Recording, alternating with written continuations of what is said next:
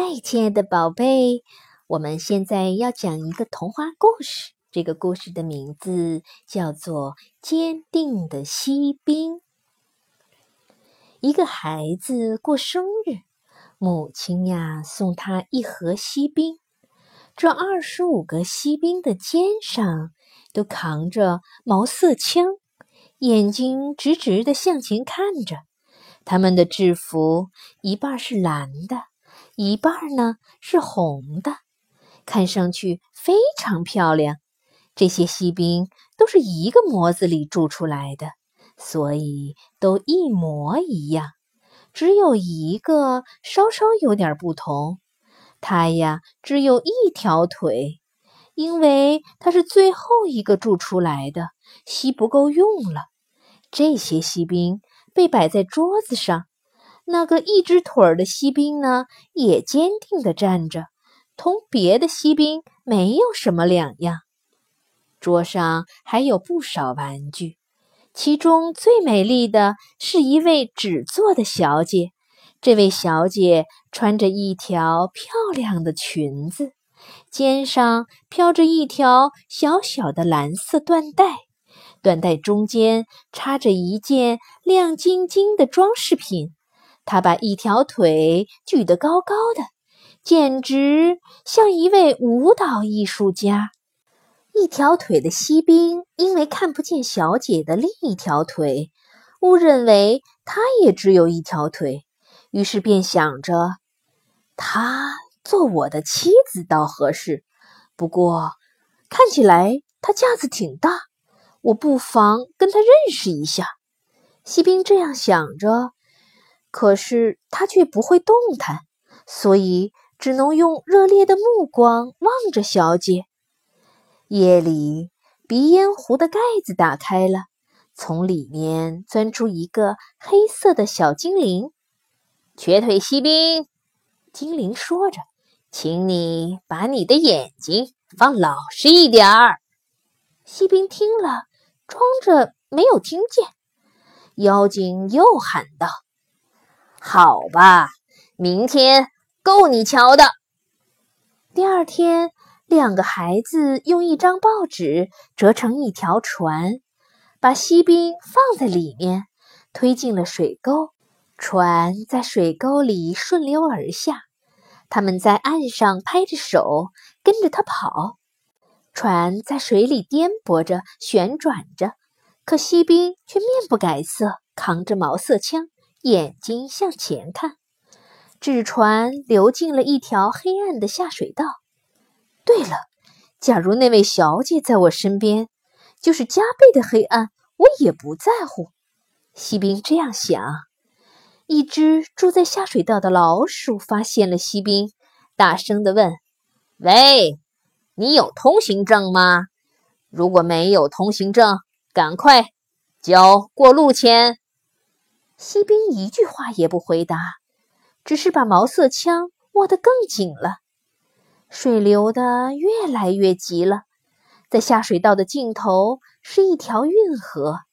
锡兵像被一股巨大的瀑布冲下去一样，猛地跌进了运河里。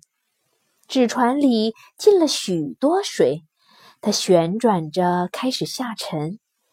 锡兵的全身都浸在了水里，只有头伸出了水面。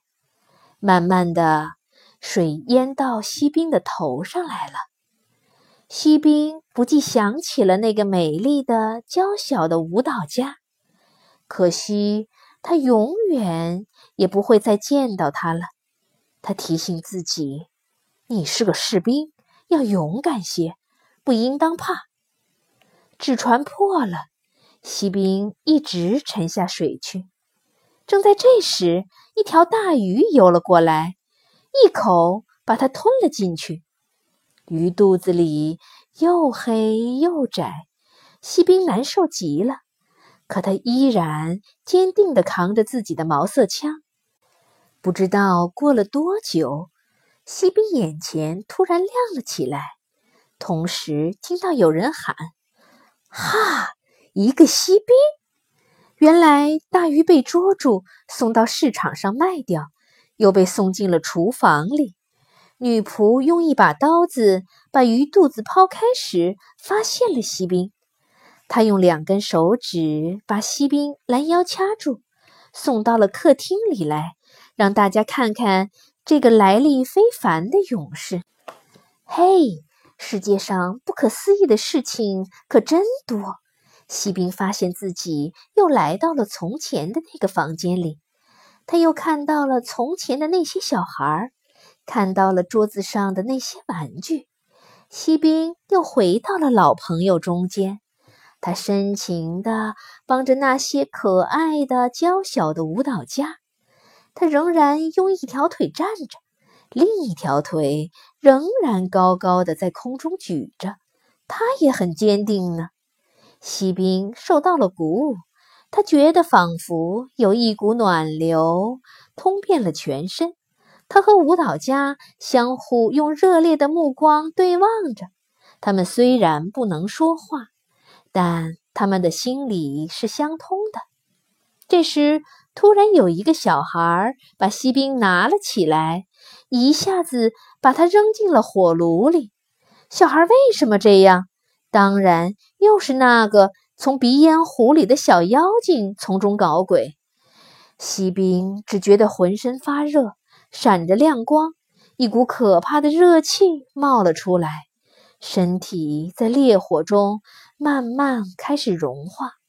所有这一切都被那位娇小的、美丽的舞蹈家小姐看见了，他涨红了脸，多么想来帮助锡兵呀！然而他无法行动，锡兵的身子几乎全部融化了。但他仍然扛着枪，坚定地站在烈火之中。这时，从窗户外突然吹进一阵风来，舞蹈家趁着风力，像一个身体轻盈的仙女，飞向了火炉，飞到了锡兵的身边。火炉升起两团明亮的火焰，一团是锡兵发出来的，另一团是舞蹈家发出的。两个纯洁的生命结合在一起了，它们化成了闪亮的火苗。第二天，当女仆到炉灰时，发现锡兵已经变成一颗小小的锡星。细心的中央有一个闪亮的玻璃球，那就是舞蹈家挂在胸前的装饰品。好了。亲爱的小朋友，今天这个童话故事就讲完了，再见了。